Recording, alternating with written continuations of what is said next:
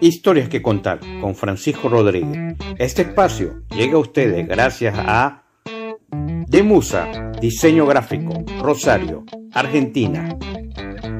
Churros, Cherie Sabor, Santiago de Chile. Comida venezolana en Pasado Rocío, con 1 Catering, Buenos Aires, Argentina. Giret Travel, agencia de viajes y turismo, Barquisimeto, Venezuela.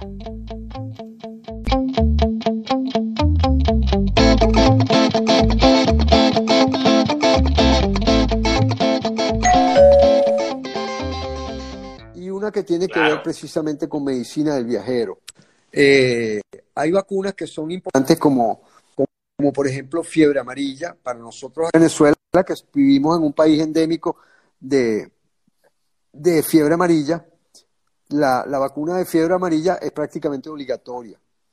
Las vacunas de hepatitis también son recomendables. Hepatitis A, hepatitis B. y básicamente esas son las vacunas más importantes. De todas maneras, cualquier persona que me vaya a acompañar, yo le paso, de hecho, toda una presentación que tiene que ver con medicina de montaña, que tiene que ver con qué sucede con la altura. Porque la altura, a pesar de que no es una enfermedad, es ah, una posibilidad de causar ciertos trastornos físicos. Entonces hay maneras de eh, eh. prevenir esos trastornos.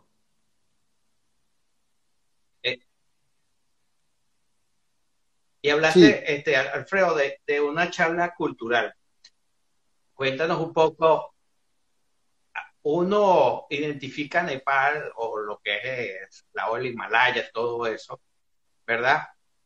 Y piensa mucho en los templos, en, meditación, hay la oportunidad de, conocer un templo, de vivir esa eh, experiencia. Ya te digo, yo la mejor manera que he aprendido de aprovechar de, aprovechar mis viajes es poder intercambiar culturalmente con la gente donde voy, aprender de qué se trata. De hecho, como yo te comenté, mira, yo tengo mis piedras aquí, mi siston, ah, tengo mi, mi tuna, eh, que son, son elementos que te, que, te van dando allá. Ah, tengo muy buenos amigos que son lamas. Nosotros, de hecho, apenas llegamos, tenemos una ceremonia con uno de ellos que para darnos augurios buenos en, nuestro viaje. Y, básicamente de eso se trata. Yo te dije, el que pierde, el que pierde la parte de cultura en uno de estos viajes está, como decía la propaganda de aquel equipo de sonido, está escuchando solamente la mitad del sonido. Cuando tú vas a, Nepal, especialmente a la zona del Ebre, eh, y tú pierdes la parte cultural, estás sintiendo, estás experimentando solamente la mitad del viaje. Entonces, la intención, así como yo te dije, ellos me conocen con un nombre de allá, Tenzin Sampo. Eh, una de las ideas de este camino que lo va haciendo placentero y agradable es precisamente entrar en contacto con, esos templos, con sus lamas y, tratar de entender por qué ellos están en esos lugares tan especiales.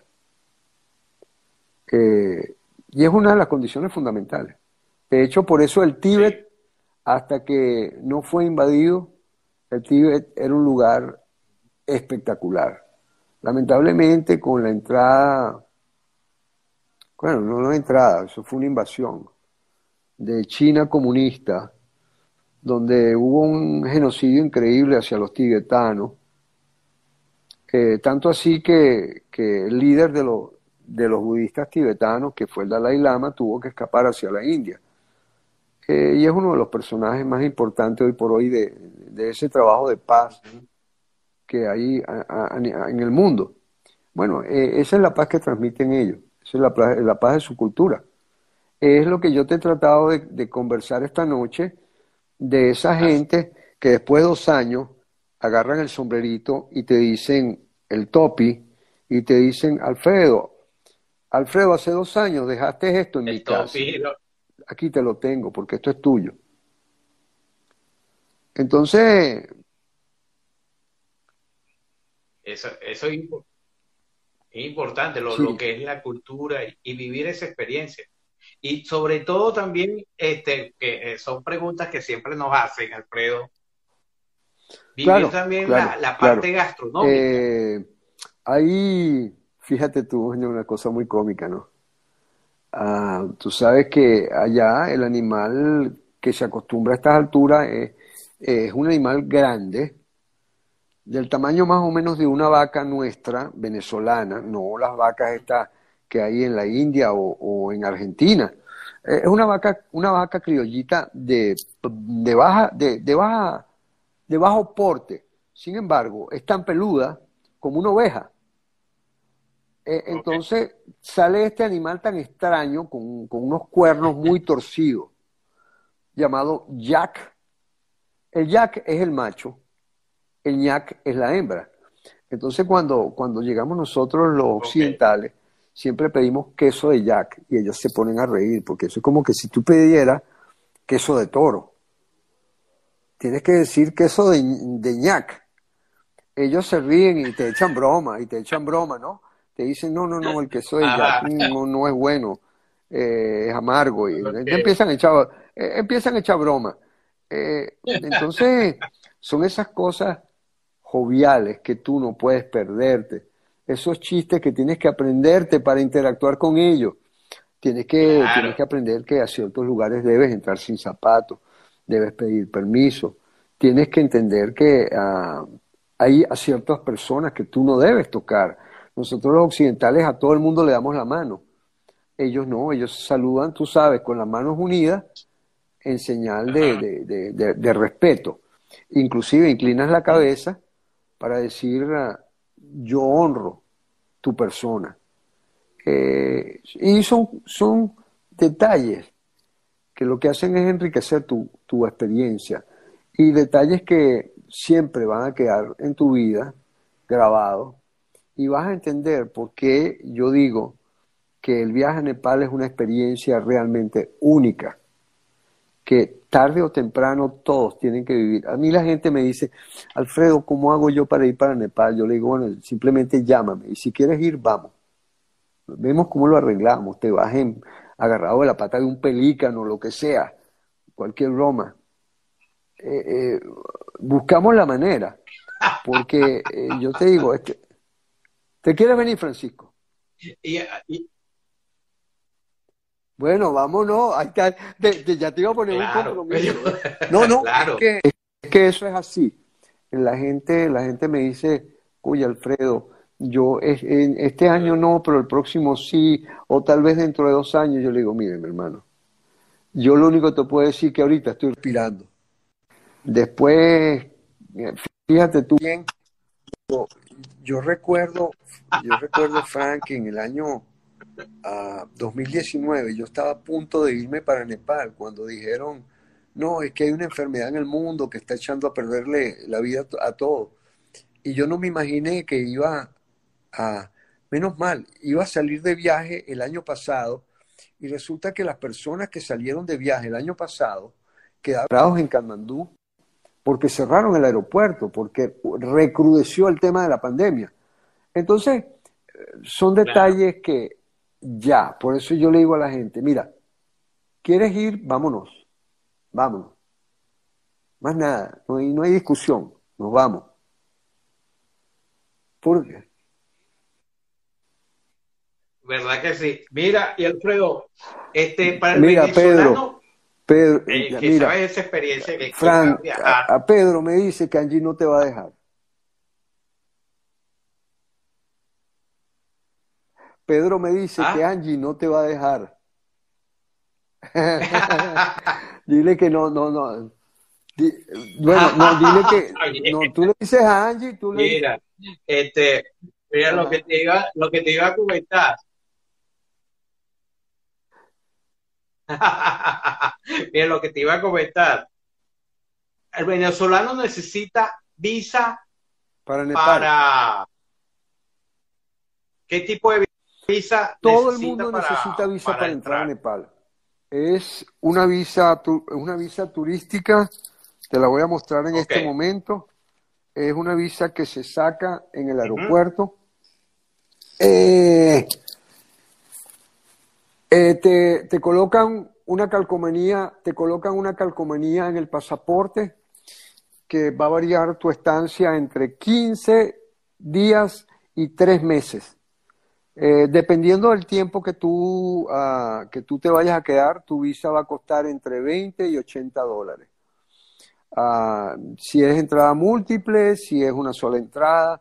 ¿Por qué, ¿Por qué te estoy comentando esto? Ah, porque, porque hay gente que, una vez que está en Kanmandú, la gente me pregunta, mira Alfredo, ¿y será que después de mi trekking al campamento base puedo ir a Bután, puedo ir a Tailandia, puedo ir a, Vietnam?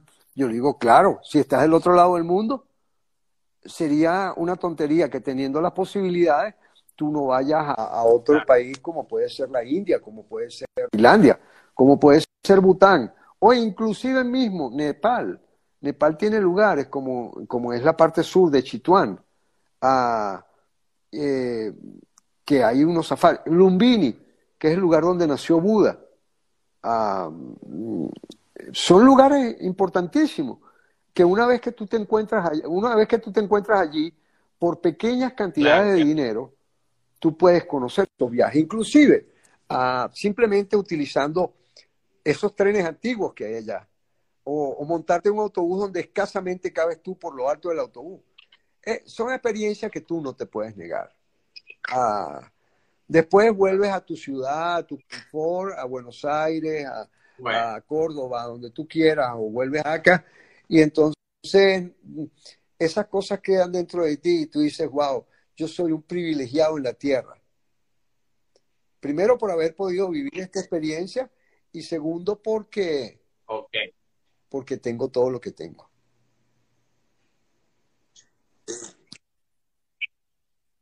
Eh, excelente, Alfredo. La verdad, con toda esta información, bueno, ya mucha gente se fue ir animando ¿Qué, Mira, ¿Cuál es la fecha de excursión que comienza, Alfredo? Sí, pero el 28, el 28, tenemos que estar.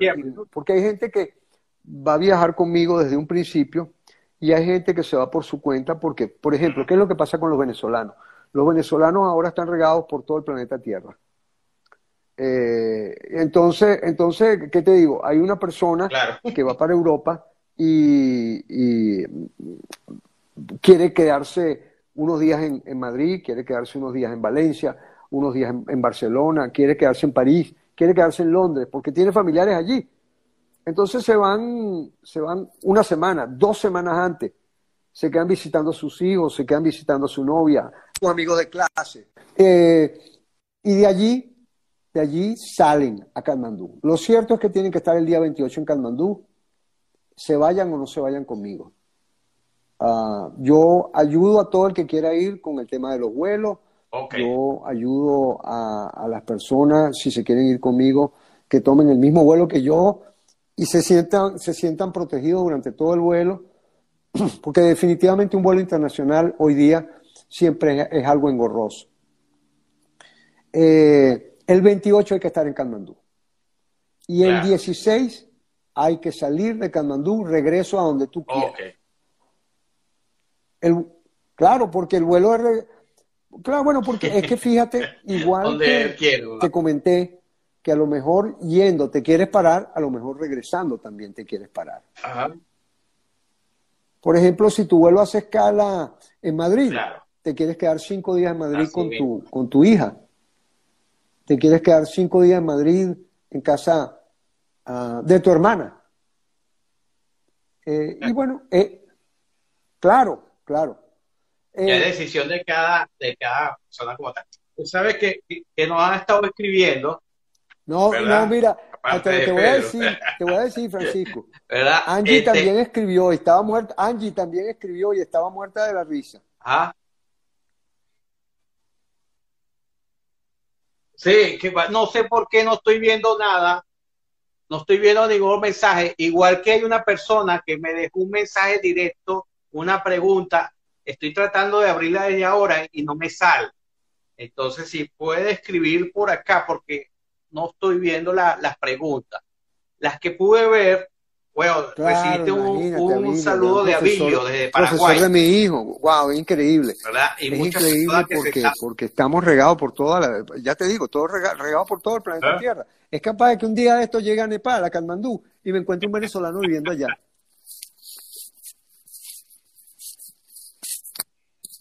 Sí. Eh, bueno, no me, no me extrañaría, una arepera, que, bueno, que tú hablabas de, de, ese fenómeno gastronómico. Yo siempre que voy sorprendo a la gente con mis arepas. Ellos no entienden de qué se trata y yo les digo que bueno, vamos a hacer algo. Eh, claro, claro. yo eh, agarro, como yo. ganador, la, la cocina es un lugar sagrado en Nepal. Nadie puede entrar. El que entra ahí es porque es nepalés. Y, bueno, yo me he ganado con el tiempo ese privilegio, Francisco. Es más, si tú viajas conmigo, que ya te estoy casi que convenciendo, eh, si tú viajas conmigo, tú y yo nos apoderamos de una cocina, de una, de una cuestión de si montamos nuestra comida criolla. Y ponemos a, la, eh, ponemos a los nepa. No, es que eso se arman una rumba y una cuestión. Cuenta con eso. mira, nosotros, eh, es una de las ventajas que tenemos los de perdón, los de origen venezolano. Y, y, los, los nepaleses, y los nepaleses también son bulleros, no vayas a creer que, que, pero cuando ellos ven una rumba, ellos se desatan y empiezan a bailar y las manos y en fin, la música de ellos es muy bella porque tiene mucha flauta, eh, es muy alegre. Bueno, ya estamos, ya estamos en la, eh, estamos, dime Francisco. Mira, Alfredo, y hablando un poco que de rumba, eh, de vez en cuando, toma tu cervecita. De vez en cuando, pero ellos tienen una bebida, ya que estás hablando de eso, que, que es casi como que el cachiri nuestro, la, la, la chicha fermentada que se hace en diferentes zonas de Venezuela, ellos tienen algo que hacen con el arrón, que se llama chan. Chan, que es una bebida fermentada con unos vacilos que después hierven esa bebida y queda algo con un sabor no realmente agradable, pero sí dulzón, que eh, puede llegar a embriagar. Ellos se lo toman por jarra, eh, pero eh, digamos que es la bebida que tú aceptas. Cuando llegas a una casa, ellos te van a, lo primero que te van a servir es el chan un vaso con chan. Y, bueno, yo generalmente el primer vaso suelo tomármelo, por, por, no, por no ser despreciativo. La mayoría de, ellos también hay un detalle que yo sigo una dieta vegetariana. Y claro, la gente puede pensar que los budistas son vegetarianos, pero los Sherpas son budistas que vienen del Tíbet. Y como en el Tíbet eh, es un altiplano muy alto, generalmente hay poca agricultura. Y entonces ellos comen algo de carne. Carne, eso sí, de yak o de búfalo, porque la vaca sabemos que es un elemento sagrado en, en, toda, en toda esa zona de, de, de Asia. Entonces. Está bien. Este, Sí, sí. Alfredo, ¿y, ¿y tú tomas cerveza? Ah, bueno. Porque hoy es el Día Internacional de la Cerveza. Porque el montañista toma mucha cerveza.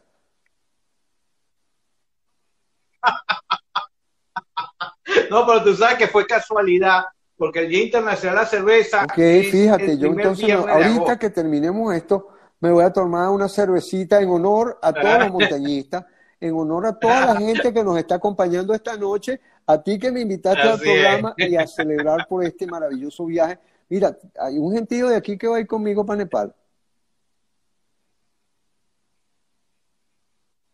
Exactamente. Mira, entre las preguntas te voy a decir algo.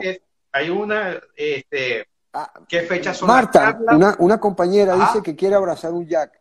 Yo tengo una foto cargando un jack. La gente dice, Alfredo, ¿y cómo cargas tú un jack? Bueno, porque el jack es un becerrito que es tan peludo y parece grande y parece pesado, pero cuando tú lo cargas, parece que estuviera cargando un perro grande, más nada. Entonces, sí, yo le digo a Marta que sí, que si me acompaña le voy a permitir que cargue el jack.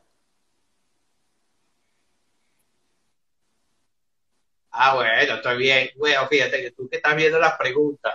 Este, pero ahora te hicieron esa pregunta, ¿qué fecha Mira, se van a eh, hacer las charlas? Todavía no le he puesto de la charla que fecha, pero yo por eh, espacio de tiempo que me gusta tener entre una y otra, probablemente una sea a mediados de agosto y la, y, y la segunda a finales de agosto. Es decir, estamos hablando alrededor del 10. Sí, vamos a estar de acuerdo, yo te voy a... Igual vamos, Claro. Vamos a estar pendientes y pasando la información y vamos a ir publicando claro, para que la probablemente la gente hagamos que, por Zoom, por el tema de- del material audiovisual que la gente le voy a estar presentando para que ellos vean temas culturales, que vean temas de salud, ah, eh, para que la gente disfrute esto. Hay otro detalle que no te he dicho, porque entonces le voy a quitar a la gente, le voy a quitar a la gente que eh, las ganas de ir, es que voy a estar transmitiendo en vivo todos los días mientras esté en la montaña. Ah, Desde que llegue a Nepal, Ah, vamos, a, vamos a permitirle a la gente que a través de, Instagram sepan día a día qué es lo que estamos haciendo. Eh, y, puedan, y puedan de alguna otra manera empaparse Bueno, de este maravilloso mundo que es el Himalaya. claro, vamos a estar eh, pendientes de esas conexiones y también te voy a hacer Claro. una conexión Uy. de allá para por lo menos. Francisco, faltaría más. Dime. Mi- Mira,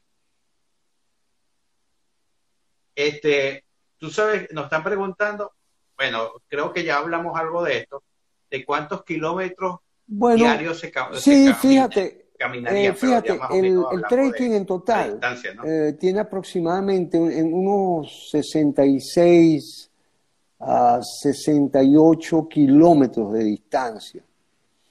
Yo, al llegar a la división entre el río Dutkosi y el Bate Kosi, ah, yo tomo para ir hacia el, hacia el campo base, tomo un camino que va por la parte alta de un pueblo llamado Dinboche, pero regreso por un valle inferior que va a una población llamada Periche.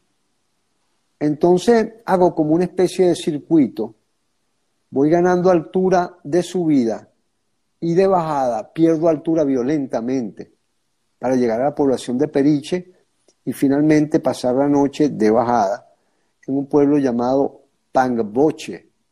Fíjate que es boche y boche y boche, y repito la palabra boche porque, bueno, así se llama. Y ya te dije que, eh, ajá.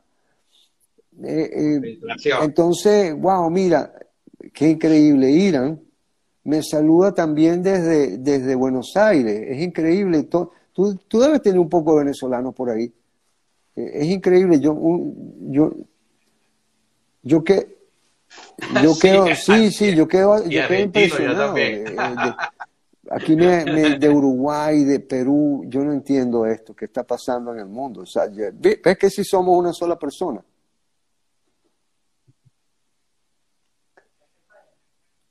Así vivo es.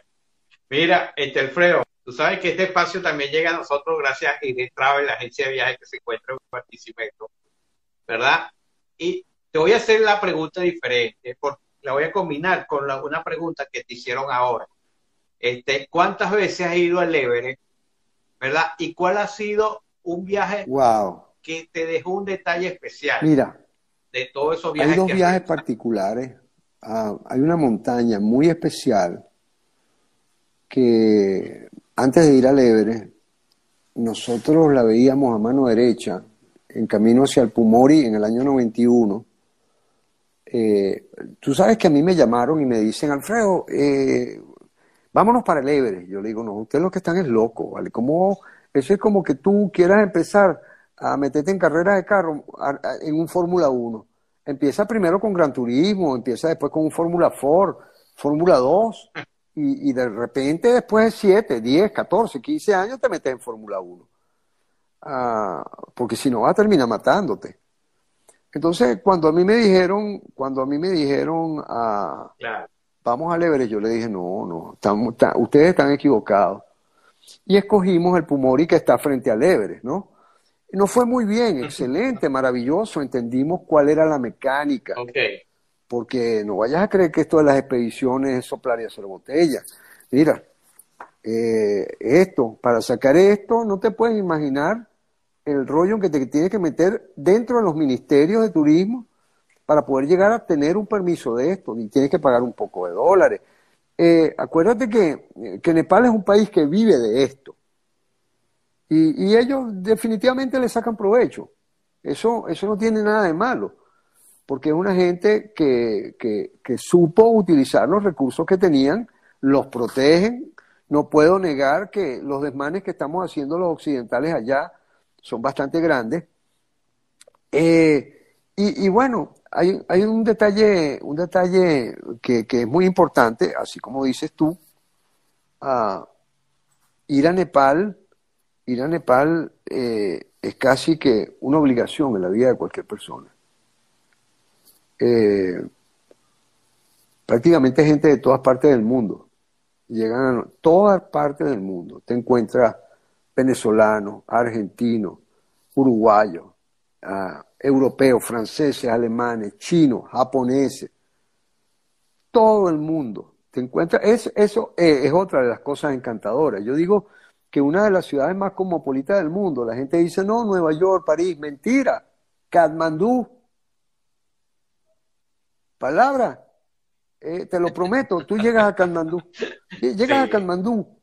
Y claro, primero por el número de, habitantes que hay. Eh, estamos hablando que Nepal tiene un total de 30 millones de personas. Y resulta que tú llegas a Katmandú, que tiene ah, más o menos el 9% de esa totalidad Imagínate la concentración que consigues tú de gente de todas partes del mundo. Eh, y, bueno, es un detalle, un detalle de, vital importancia. E, ese intercambio que tú tienes, e, ese aprendizaje, en fin, eso es lo que llama, lo que hoy día creo que le dicen inclusión. Esa es la verdadera inclusión.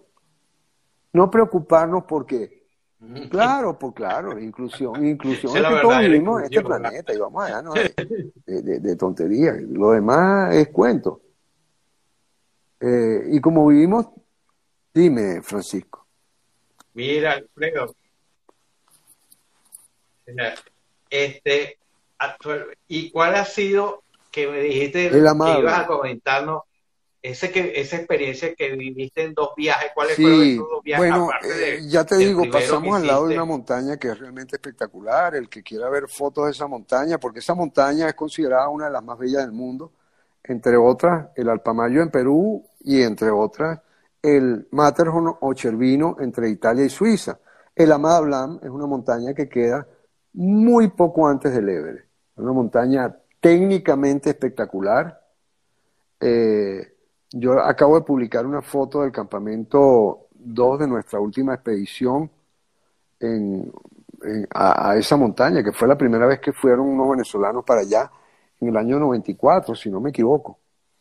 Eh, esa montaña fue algo, algo mágico, encantador, porque era la primera vez que nos poníamos a escalar una montaña tan técnica la montaña había estado prohibida poco tiempo antes de que nosotros escaláramos por un tema religioso. Entonces, ese es como el monte Kailash en Tíbet, es una montaña que nadie la ha escalado por respeto a, la cultura. Eh, entonces, el Amada fue una experiencia verdaderamente impresionante. Eh, eh, estábamos, todas estas personas que pertenecían, bueno, pertenecen al proyecto Cumbre, estaba eh, Martín y Marcus, que son mis compañeros desde un principio de escalada, estaba Pablo Borja, estaba el señor Hans Fatzer, Carlos Caldera y estaba José Antonio Delgado, el indio, que posteriormente, sí, posteriormente falleciera en el, en el Nanga una montaña de 8.000 metros. E, esa fue, eso fue una verdadera experiencia de montaña, mágico. Una montaña realmente, mira, coincidimos, todo lo que estuvimos allí, es una montaña que, eh, que tú la ves, de hecho, en, este viaje se hace. Y otro, otra experiencia muy, muy particular en el Himalaya fue cuando intentamos escalar el Daulagiri, que era la primera montaña de 8.000 metros que, que iba una expedición venezolana.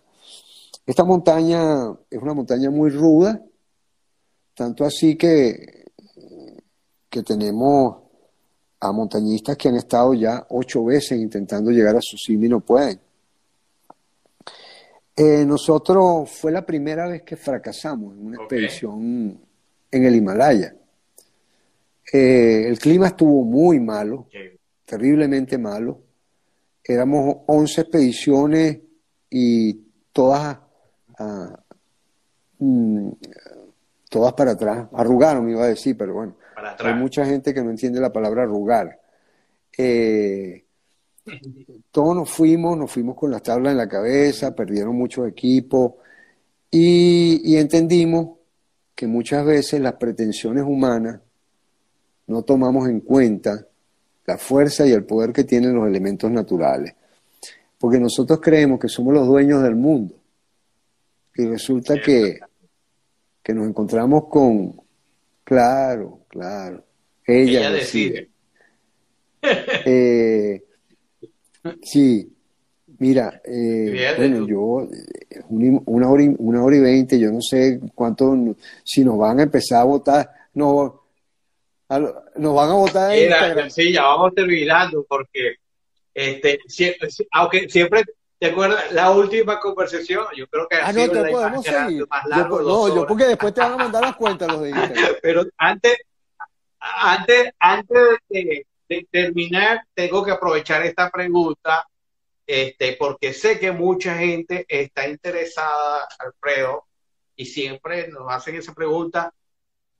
Están haciendo eh, la Asociación de Guías de Turismo, de, de, guías de montaña, están haciendo cursos, están especializándose en universidades. ¿Cómo sí, fíjate, que viene eh, con la asociación? En Venezuela, este tema del turismo ah, se está reactivando, que me parece bastante loable porque el turismo, aparte de ser un elemento, un instrumento económico para todo el país, no solamente Venezuela, sino para cualquier parte del mundo, es la mejor manera de tú ah, arraigar cultura, generar eh, identidad con el país, entender cuáles son sus costumbres, gastronomía. Definitivamente todos los países deben poner especial importancia al turismo, todos. Todo todos los lugares del mundo tienen sitios encantadores. Eh, en Sudamérica, wow, mira, uh, te enseñar algo que está saliendo en mi computadora en este momento. No sé si lo logras ver. Bueno, ese es el último, el último beso del ah. sol al Ebre. La montaña. Eh, bueno, era, ese es el beso que yo te hablaba, es un beso que enamora a todo el mundo. Entonces te comentaba que en Venezuela el tema del turismo eh, se había abandonado muchísimo, la infraestructura turística, evidentemente, por falta de uso, ah, se había venido abajo. Sin embargo, eh, Venezuela como muchos otros países en Sudamérica, no, yo, porque a mí esto de decir somos los únicos en el mundo, mentira, eso no existe. Todos los países tienen lugares hermosos desde el punto de vista natural. Eh, nosotros sí tenemos el privilegio de que tenemos prácticamente de este a oeste una costa maravillosa. Tenemos eh, el macizo guayanés con estas formaciones de montaña espectaculares llamadas tepuyes, y tenemos una parte muy bella, andina. ¿Por qué digo muy bella? Porque tiene la particularidad de que su altura no supera los 5.000 metros. Eso la gente pudiera verlo como algo feo. Yo digo todo lo contrario. Es la posibilidad de que personas de todos los niveles puedan visitar los Andes sin necesidades técnicas tan grandes como los que van a Perú, los que van a Ecuador, los que van a Bolivia, los que van a Argentina. En Venezuela los Andes son amables, gentiles. Son Andes de 3.800, de 4.200 metros, donde hay pueblos maravillosos, donde todavía se trabaja la agricultura, donde se hace ah, comida muy especial y no te sientes tan incómodo como en otros lugares donde el frío es desgarrador, donde la nieve te obliga a usar técnicas especiales. Aquí no.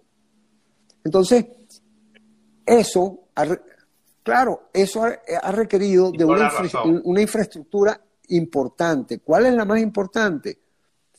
El guía, el que está en contacto directo con el que compra los programas. Bien sea las agencias, bien sea los operadores, bien sea los mayoristas. El guía nunca se le prestó atención. Y no solamente en Venezuela, en muchos otros países. En cambio, ahora se han dado cuenta que el guía se transforma prácticamente en el ejecutor de un programa turístico. Y es, y es lo que se está haciendo ah, hoy día. Claro. Claro, claro.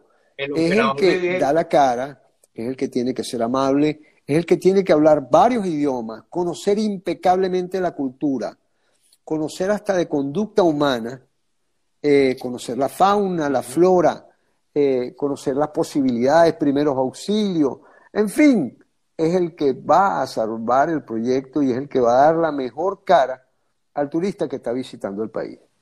Y definitivamente alguien se está dando cuenta de eso. Ya hay dos universidades trabajando fuerte con el tema de la guiatura de turismo, que básicamente el Tecnológico Américo Vespucio en Caracas y la Universidad Católica eh, a través de AETE, ellos también están haciendo programas. Eh, de capacitación para guías de turismo. Y en, sí, básicamente estamos trabajando algunos eh, cursos. tanto en la católica como en el tecnológico Américo Vespucio, estamos trabajando concentrados guías de turismo especializados en montaña. Ya hicimos el primer diplomado, eh, el primer diplomado que terminó en el mes de julio y ahora vamos a comenzar el segundo que empieza el 17 de noviembre especializado en el área de baja y media montaña. Y en enero vamos a hacer el de alta montaña. Hasta que hagamos esta, esta carrera una carrera tecnológica. Excelente. Sí, sí, sí lo sé. Aquí la hay. Aquí son, carreras. Es más, este, tú puedes estudiar eh, guía de turismo pero si quieres ser claro, guía de turismo, claro, no solo eso, estudiar otra eh, carrera. En el caso, en el caso mío, eh, básicamente eh, yo tuve que hacerlo, pero primero en España y después en Francia. Entonces, ahorita, ahorita existe algo que se llama la UIAGM, que es la Unión Internacional de Asociaciones de Guías de Montaña, que con esa credencial tú puedes trabajar en cualquiera de los 49 países afiliados a la UIAGM. Eh, naturalmente, eh, naturalmente, la opción de titulación para guía de montaña UIAGM es bastante estricta, es muy fuerte y requiere de capacitaciones eh, pero fidedignas, es correcto, en cualquiera de los países afiliados. Constante. Pues. Argentina está homologando ahorita, en fin. Ah, Chile también lo está haciendo, Ecuador lo está haciendo. Eh, Perú lo está haciendo. Igual, bueno, muchos países en Europa, Estados Unidos, inclusive Nepal. Y bueno. Excelente. Bueno, Alfredo, nos tenemos que despedir. Muchísimas gracias porque ya tenemos ya un bosquejo de todo lo que es el viaje a Nepal, disfrutando, por supuesto, en este Día Internacional de del montañista, para mí fue una persona que admiro y respeto mucho. Y, por supuesto, muchísimas gracias por estar con nosotros conectados. Gracias 0251 Catherine, a Chelisa Beor, a Jiré Trave y al Di Sublime por, por siempre apoyarnos en estos espacios. Esta entrevista va a quedar, va a subir en próxima fecha a nuestro canal YouTube y, por supuesto ese podcast va a subir a Spotify para que si quieres se suscriban y pasen la información, porque la verdad ha sido bastante complejo lo que va a ser el viaje a Nepal. Alfredo, muchas gracias y tus palabras para todo bueno, yo lo más importante es decirles que tengan el pasaporte listo, porque para poder viajar a Nepal, eh, lo primero es que, no, no, que tengan el pasaporte listo. Es difícil. mira, hay muchas personas que, que están, eh, están con este problema del pasaporte.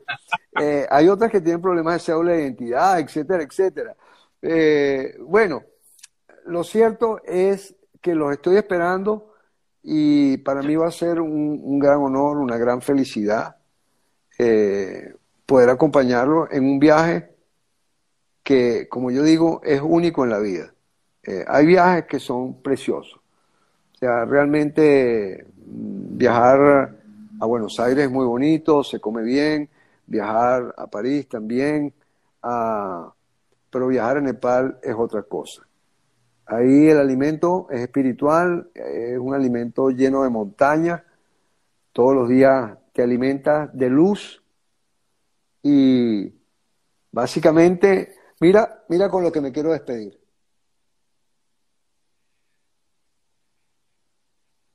Eh, excelente. Esa foto es el punto más alto que se, se, alcanza en el viaje. Se llama Calapatar y la montaña que viste atrás se llama el Pumori. La primera montaña que escalamos aquí en Venezuela. Si cuando vean por Instagram, por cierto, me pueden, pueden seguir la cuenta de Instagram, donde van a encontrar una, una serie de imágenes. Eh, por favor, Cualquier cosa le escriben a Francisco Francisco con mucho gusto les va a dar. Wow. Con mucho gusto voy a pasar toda la información y, también los datos de Alfredo para que... Hay que comprar los boletos rápido, Francisco. Sigan sus cuentas. Hay que comprar los boletos aéreos rápido. Hay que comprar los boletos aéreos rápido. ¿Ah? Sí.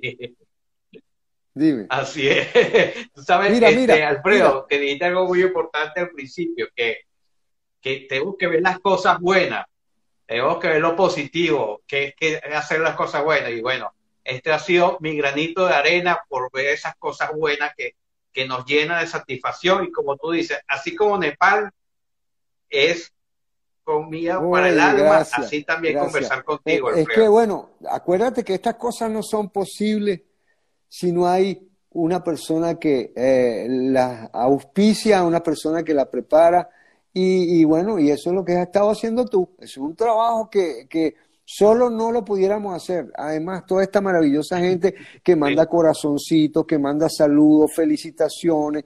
Y, además, algunos de ellos probablemente vayan el viaje conmigo. ¿Qué, más, ¿Qué más se puede pedir?